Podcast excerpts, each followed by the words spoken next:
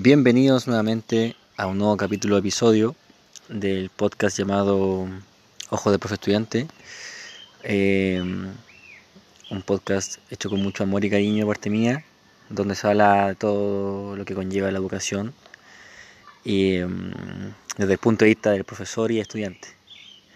Bueno, hoy día un día eh, muy especial para mí porque mm, eh, egresé de mi carrera, ya eh, defendí la tesis y todo bien, así que eh, estoy muy contento de, poder contar esta experiencia con usted en el podcast de hoy.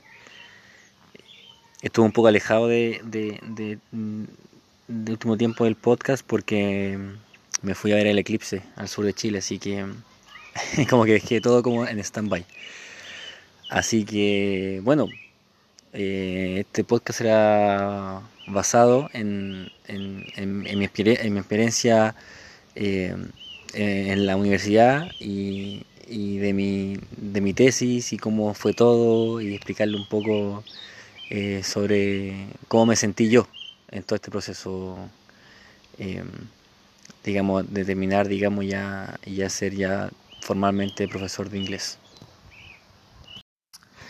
Y como les iba comentando, el episodio, episodio de hoy será, se hablará mucho de, cómo yo viví todo este proceso, digamos, eh, de formación como, como docente y como persona y, terminar ya con, la tesis y ya uno puede decir como formalmente ya, ya soy profesor. Entonces a este capítulo yo le, le he puesto el fin de un ciclo. ¿A qué me refiero con el ciclo? Se terminará el ciclo del estudiante y empezará un ciclo de, profesor o seguirán juntos enlazados eh, en esta nueva etapa que uno tiene.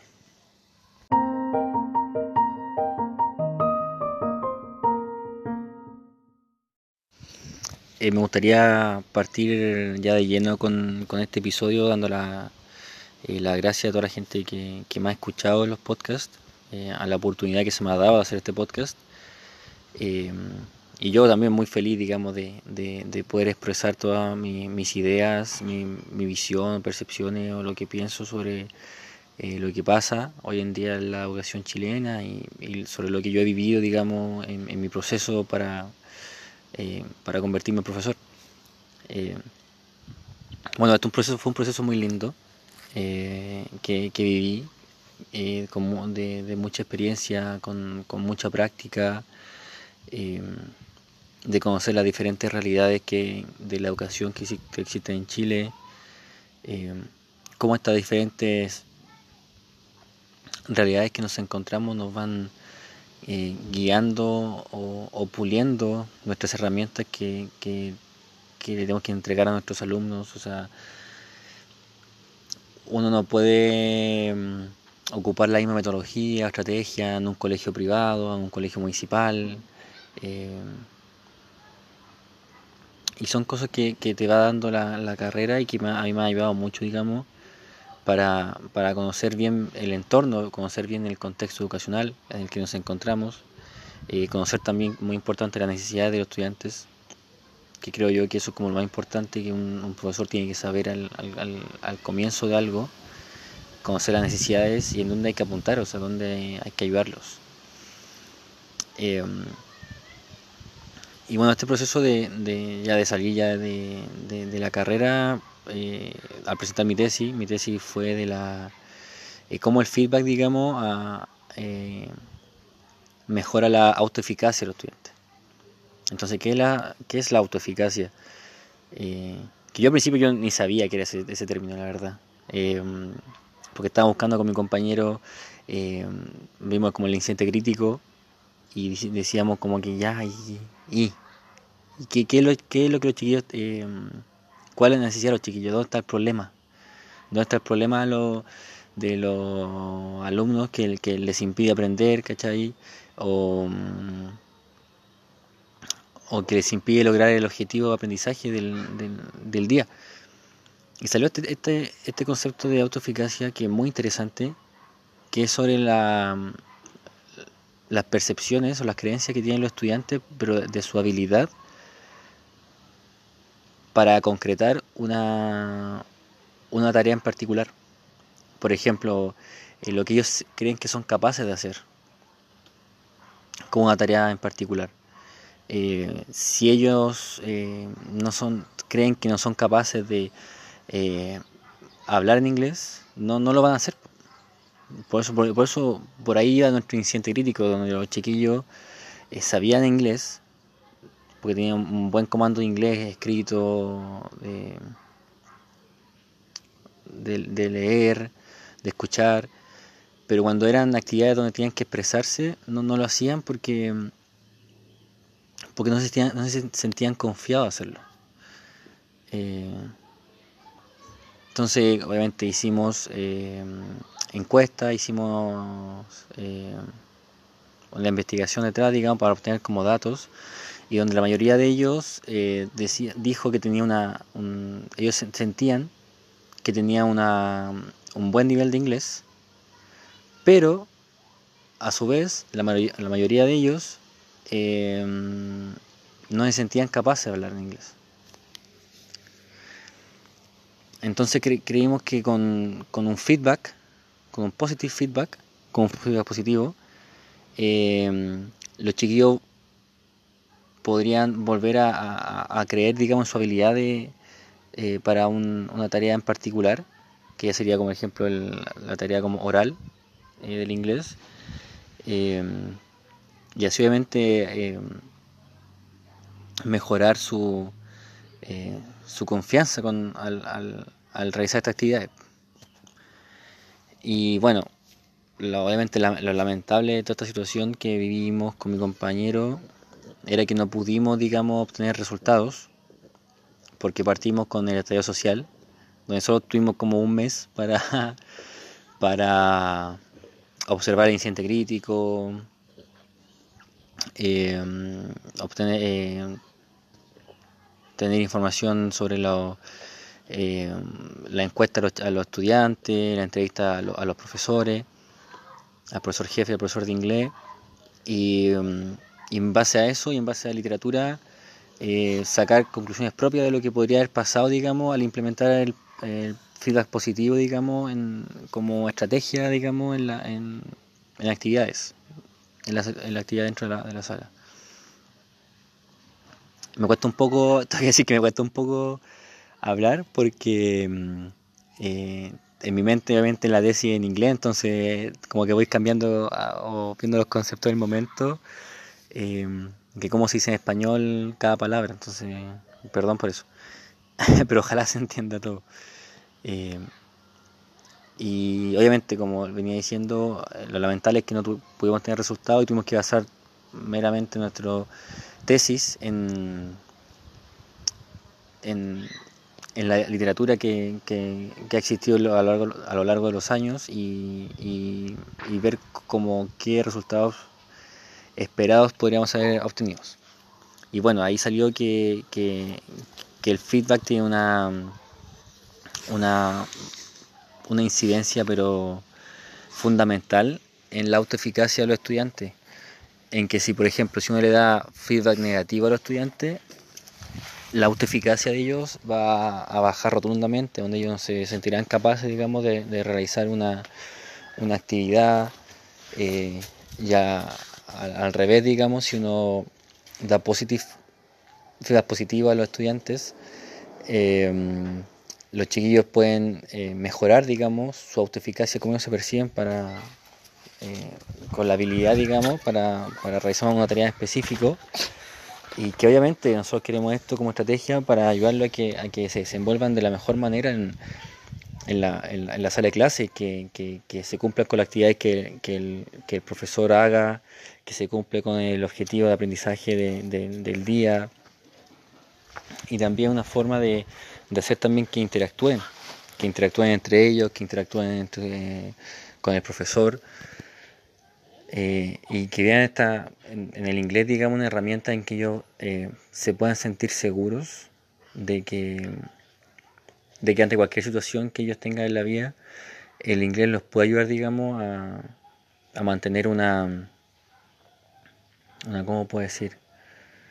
una comunicación efectiva con una persona a lo mejor hablante inglés o, tenerlo como herramientas para, para, el futuro, que, porque al final eh, yo creo que yo como profesor inglés, yo, yo quiero que el inglés no se vea como una materia más, no, sino quiero que se vea en el sentido como que ya, que eh, la materia de inglés y, las notas y todo eso, sino que yo, quiero que mis alumnos vean inglés como una herramienta para el futuro, que creo que le vean como la importancia eh, que, el inglés puede tener en su vida. Porque el inglés, como dice el programa, el inglés abre puertas. Abre puertas, abre trabajos, abre oportunidades, donde te da esa, esa herramienta de, de, no sé, de, mejores sueldos, de una más una diversidad de trabajos eh, y que te ayuda a desenvolverte, digamos, en, circunstancias donde el inglés es necesario, es necesario hablar inglés.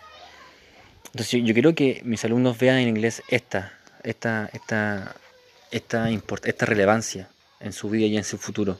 Toda la, implicancia que tiene el inglés, digamos, y todos los beneficios que tiene el inglés, digamos, para, para ellos.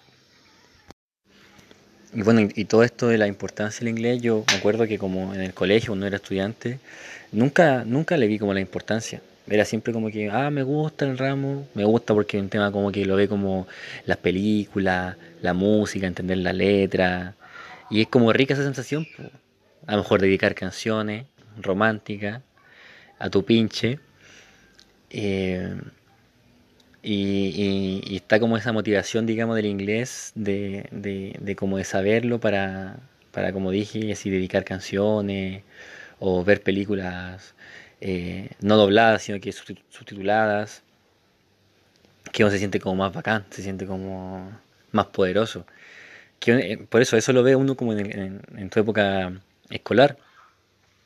Pero ya con, esta carrera, con, la sabiduría y experiencia que me, dieron mis profes de la universidad y, toda la práctica que, tuve, uno se da cuenta de, de verdad de lo que eh, esta lengua, digamos, eh, puede ayudar a las personas.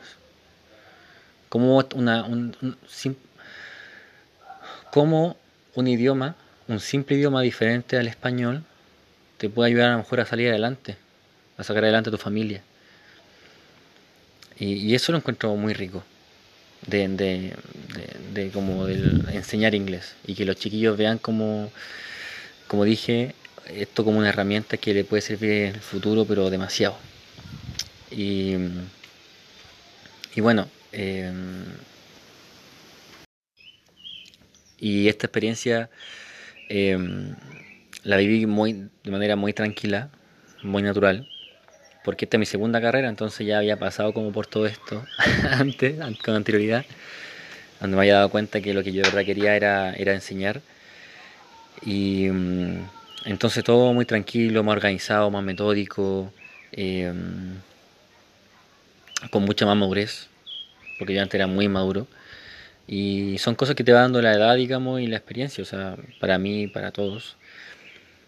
Y en verdad eh, eh, es muy lindo poder pertenecer a un rubro que, que aunque suene como cliché todo esto, estamos educando al, al futuro de Chile.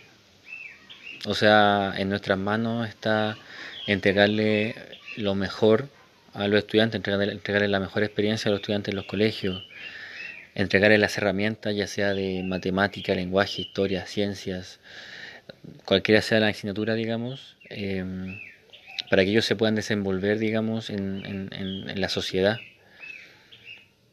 Y, estar siempre em, con ellos, acompañarlos en el camino, eh, porque yo, yo, esto, esto lo, he repetido muchas veces en, mis podcasts, que eh, algo importante eh, no solamente es ponerse adelante en el pizarrón y empezar a, explicar la gramática, lo que significa esta palabra, la traducción de esta palabra, sino que hay un trabajo detrás que, que muchas veces no se ve.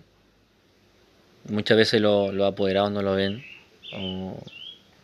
o, directivos, que está el trabajo humano que hace un profesor el de acompañar a cada estudiante en, este proceso, de nunca dejarlos votados, em, y uno tiene que involucrarse siempre con, el aprendizaje de los estudiantes, o sea, con, la familia y siempre augurar por un, por un futuro mejor para ellos. Y, creo que eso se invisibiliza mucho, donde solamente los apoderados ven que el profesor se pone adelante y dicta la clase y ya chao y nunca más aparece. Que aparezca una vez por semana, dos veces por semana. Pero hay mucho trabajo atrás, hay mucha planificación, hay mucha metodología, mucha estrategia, em, mucho toque humano de, reconocer la necesidad de los estudiantes, eh, de estar con ellos. Em, y creo que eso es lo lindo de la carrera, ya sea de pedagogía en inglés o pedagogía en matemática, en, lenguaje, en historia. Eh, todo ese, toda esa mejoría no creo llamarlo mejoría, pero todo eso que nosotros como profesores le podemos dar, dar a los estudiantes. Mm, darle más que que aprendan a sumar o restar. Darle este, esa, esa, ese apoyo que ellos muchas veces necesitan. Ese empujoncito. Esa, ese empujoncito para, para romper esas barreras que, el contexto o, que la misma cultura, valores de la familia, digamos, le impidan a, los chiquillos ser mejores en algo. Y, nosotros tenemos que ser esa persona que está ahí para apoyarlos, para escucharlos, para decirles una y otra palabra, para alentarlos, para motivarlos. Esa palabra para mí, para mí es esencial, motivar.